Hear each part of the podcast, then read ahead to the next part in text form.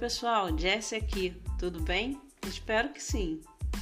Antes de começar, eu quero agradecer a sua audiência e paciência conosco.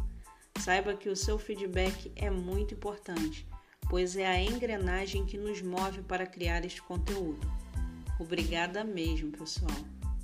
O tema de hoje é uma sugestão do meu amigo Rafael Tavares, que também teve participação no episódio.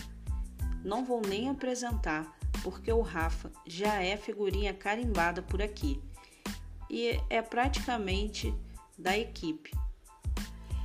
Quer saber mais sobre ele? Assiste os primeiros episódios. Mais uma vez, obrigada, Rafa. Agora, sem enrolação, vamos direto ao tema que hoje é dia de polêmica.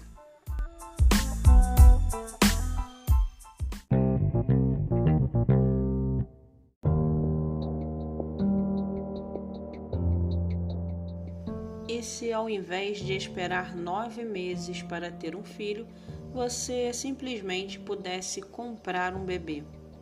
Um vídeo promovendo uma instalação fictícia chamada Ectolife recentemente se tornou viral.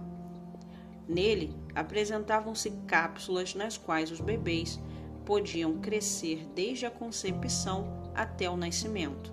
A maioria das pessoas, depois de assistir Matrix, achou esse conceito profundamente assustador.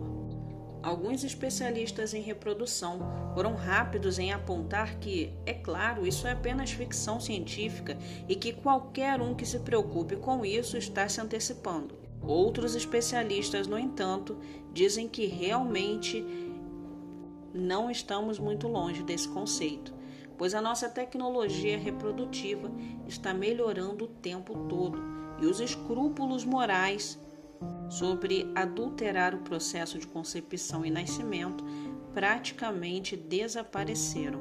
E aí, você já ouviu falar da Ectolife? Neste momento, tem muitos cientistas em mesas de discussão falando sobre o quão bioético pode ser esse projeto. Isso porque, além de manter os bebês em úteros artificiais, o projeto também propõe que os pais possam escolher alterações genéticas para as crianças. Mas quem quer um bebê geneticamente modificado? Para quê e por quê? No episódio de hoje vamos responder, ou pelo menos tentar, a essa e outras perguntas sobre essa nova tecnologia. Se você é uma pessoa curiosa, amante de novas tecnologias, aperte os cintos e o play e vem comigo.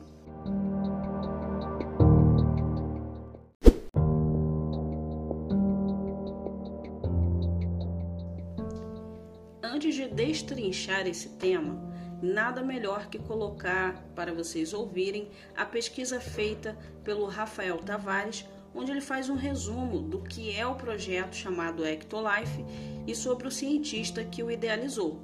Ouça agora com atenção.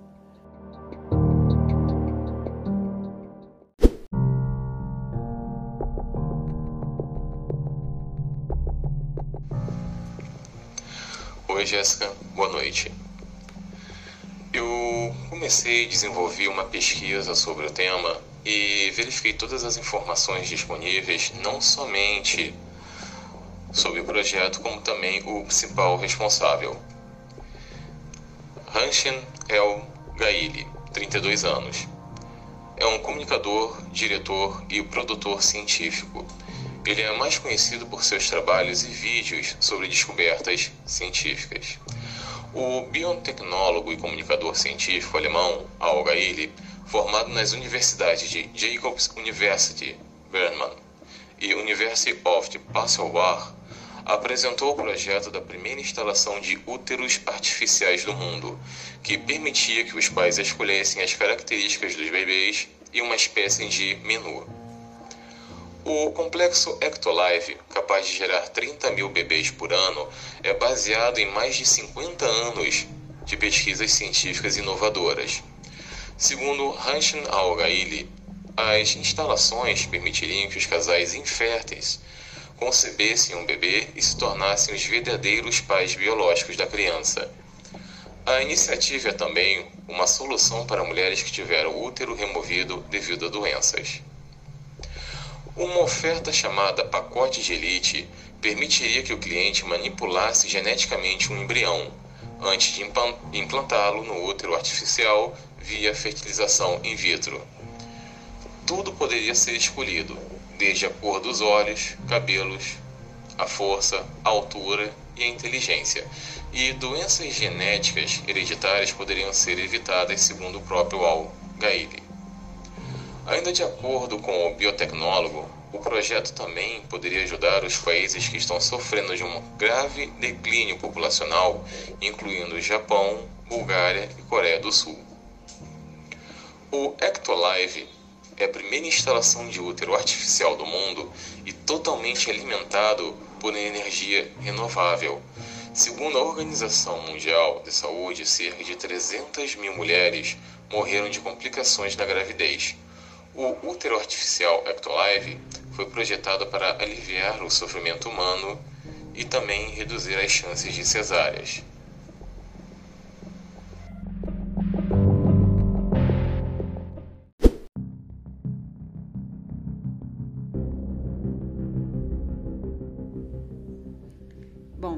Parece que os romances e filmes de ficção científica não estavam tão longe da verdade, não é mesmo? A tecnologia se move rapidamente eu me lembro de que, quando criança, achava que o futuro seria bem parecido como no desenho dos Jetsons. A família do futuro andava em carros voadores e tinha assistentes robôs. Mas eles foram além. Eles previram telefones celulares e bate-papo por vídeo. Isso mesmo. E além disso, previram tecnologia de reconhecimento facial a eliminação do dinheiro e sim mudar o nascimento de um processo orgânico para um mecânico. Mais recentemente, no filme Matrix, vimos a representação de casulos humanos. Porém, quase 100 anos atrás, um cara chamado Aldous Huxley descreveu uma instalação semelhante de crescimento de bebês em Admirável Mundo Novo. Você pode argumentar que os Jetsons era apenas um desenho infantil bobo, mas o Conto de Aya e Admirável Mundo Novo foram romances destinados a provocar a reflexão sobre os rumos que nossa sociedade vem tomando. Ver bebês crescendo em cápsulas é algo que a maioria de nós acha instintivamente nojento.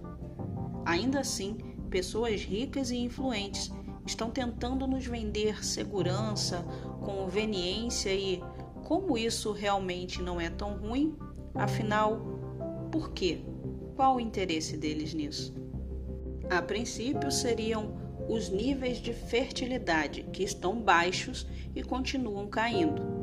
O vídeo Ectolife começa a ser anunciado como uma forma de ajudar casais inférteis a conceber e há uma necessidade disso.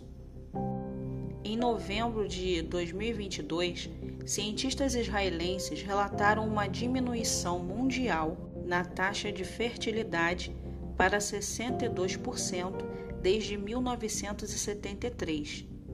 Os mesmos cientistas divulgaram um estudo em 2017 relatando que a, essa contagem, né, essa taxa de fertilidade da América, Europa, Austrália e Nova Zelândia havia caído 50%, ou seja, ela aumentou em 12% desde 1973. Esses pesquisadores de classe mundial têm monitorado esses dados há algum tempo e estão descobrindo que não apenas a taxa de natalidade está diminuindo, mas também está diminuindo em ritmo acelerado. A fertilidade é baixa em todo o mundo por vários motivos. Poderíamos citar o aumento das oportunidades educacionais para mulheres, a capacidade de planejar famílias, e tudo isso é uma coisa muito boa. No entanto, a verdadeira infertilidade também é um fator que é trágico e está se tornando cada vez mais comum.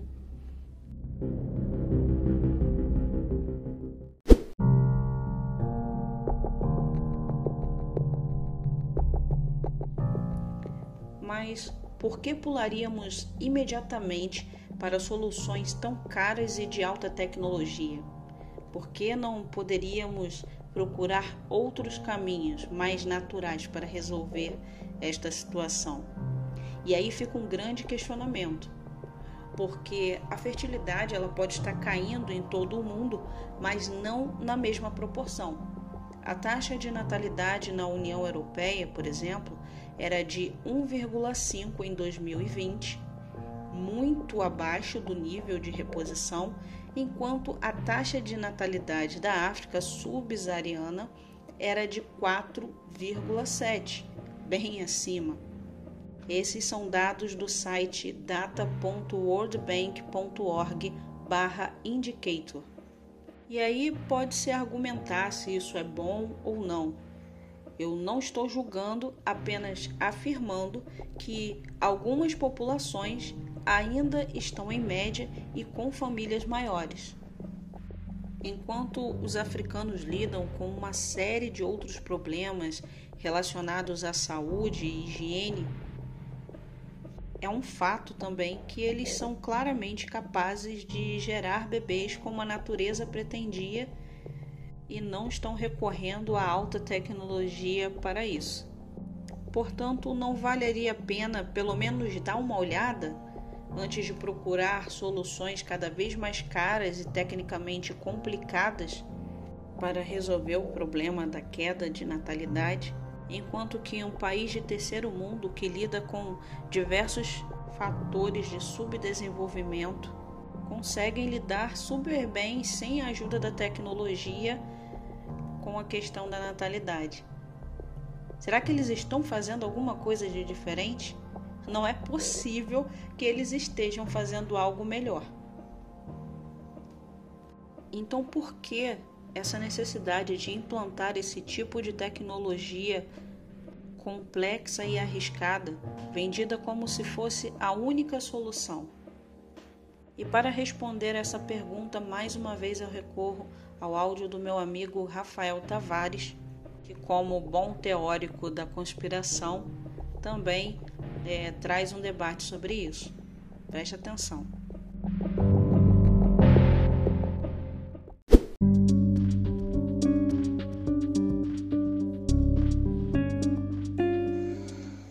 Jéssica, após uma análise baseada na pesquisa que eu efetivei, eu concluo que o verdadeiro motivo da Ectolife ter feito todo esse investimento em tecnologia realmente seria para desenvolver não somente essa questão do projeto para auxiliar casais inférteis e ajudar países com problemas populacionais, mas sim para desenvolver super-humanos e possivelmente com finalidade militar. Até mesmo porque, é, analisando a história, já houveram diversos casos em que países tentaram manipular geneticamente embriões para poder desenvolver super soldados. Existe realmente essa possibilidade.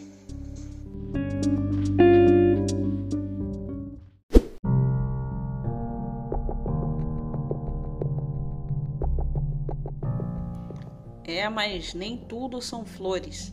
Muitas questões técnicas não são abordadas. A declaração de ambiente livre de germes é significativa, não apenas porque é uma fake news, mas porque seria prejudicial. Afinal, todos nós precisamos de exposição regular a uma variedade de substâncias para o desenvolvimento de nosso sistema imunológico. Qualquer livro de biologia do ensino médio ou universitário vai dizer isso. E tem mais. Pense na última vez que você tirou um raio-x.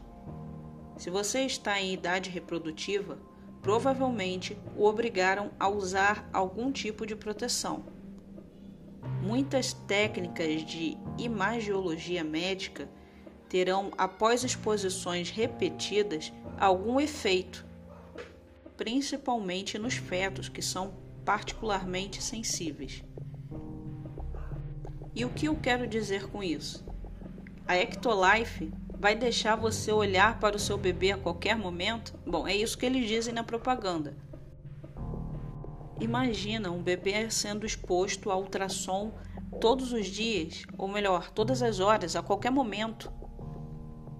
Logo, esse pensamento não faz nenhum sentido se levarmos em conta os efeitos potenciais que o equipamento de imagem pode causar no feto.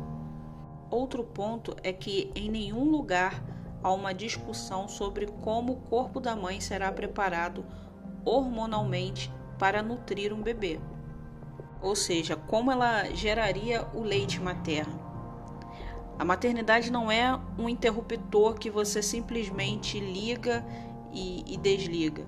É um processo longo. E após o parto, a maioria das mulheres sente uma descida quando o leite começa a fluir e o corpo da mãe está pronto para alimentar o bebê. Talvez a Ectolife assuma que todos os bebês usarão uma fórmula ou eles estariam aptos a se alimentar do leite comum. Isso não fica claro.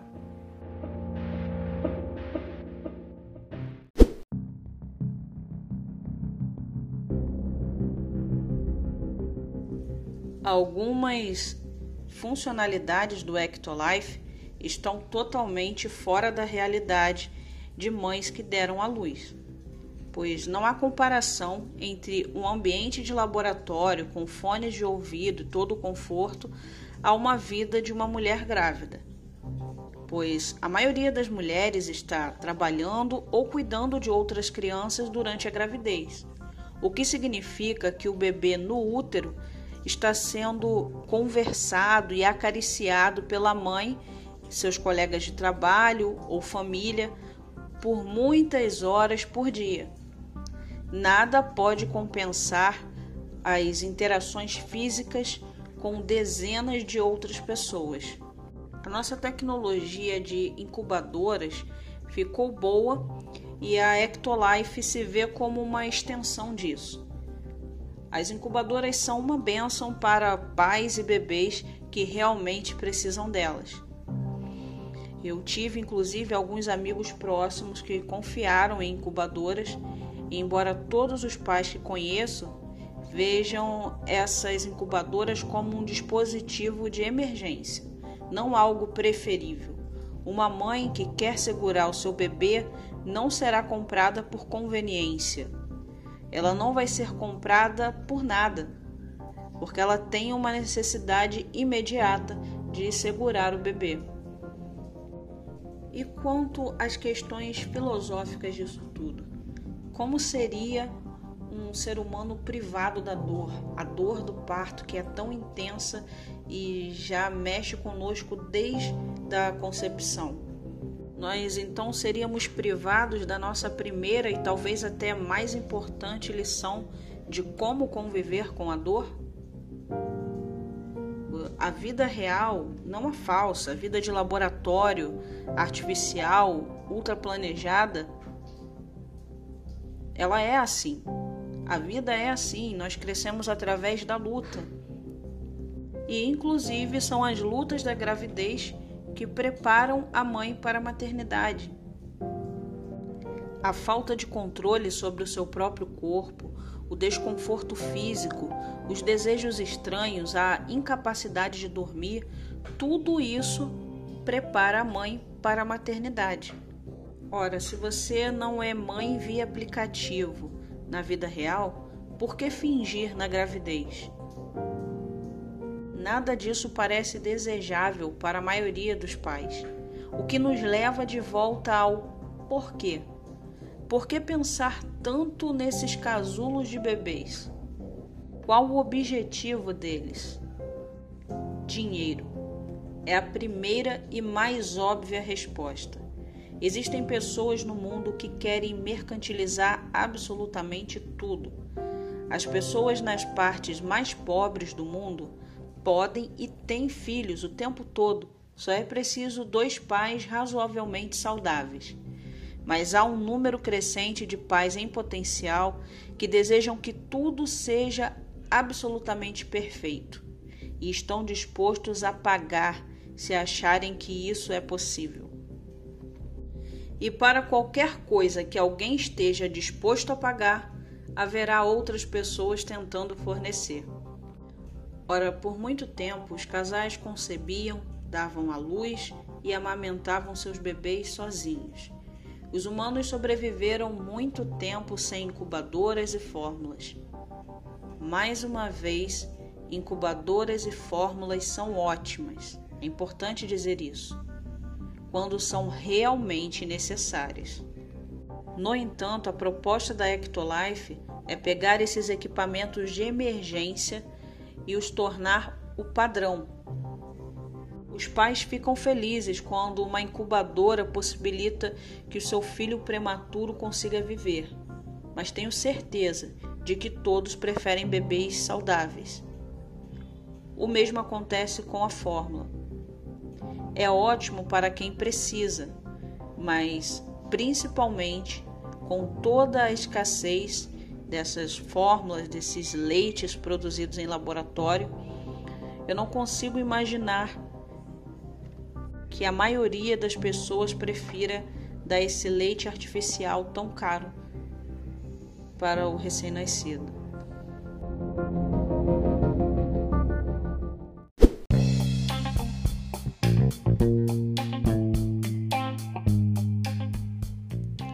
E acredito que isso tudo nos leva a outra razão bem mais sombria, que está por trás desse esforço de fazer algo que nos pareça instintivamente repulsivo, parecer a escolha de pessoas inteligentes. Você puxar na memória, vai perceber que nos últimos três anos nós vimos enormes esforços por parte de governos mundiais, organizações supranacionais, para empurrar todos para as plataformas digitais, onde podem ser monitorados continuamente. Não é segredo que algumas pessoas muito ricas e poderosas, como Elon Musk, querem reimaginar completamente a sociedade. Esse tipo de tecnologia certamente influenciaria em quem poderia ter bebês. E a qualidade dos bebês seria apenas definida pelo preço que uma pessoa poderia pagar pelo plano adquirido. Há muitas pessoas ricas e poderosas por aí que querem que nós superemos nossos mecanismos de repulsa e simplesmente façamos o que eles nos mandam. Bom, chegamos ao fim do nosso podcast, mas antes eu quero perguntar: o que você acha disso tudo? Qual a sua opinião sobre essa tecnologia? Este é apenas um vídeo assustador de ficção científica ou é um vislumbre do que o futuro pode trazer? Compartilhe seus pensamentos sobre tudo aqui nos comentários. Compartilhe também o link desse podcast, se puder ou se quiser. E, acima de tudo, dê o seu feedback. Sugira temas através do nosso e-mail que é o arroba meninasnerds21, tudo junto, arroba gmail.com. Um abraço para você e até a próxima.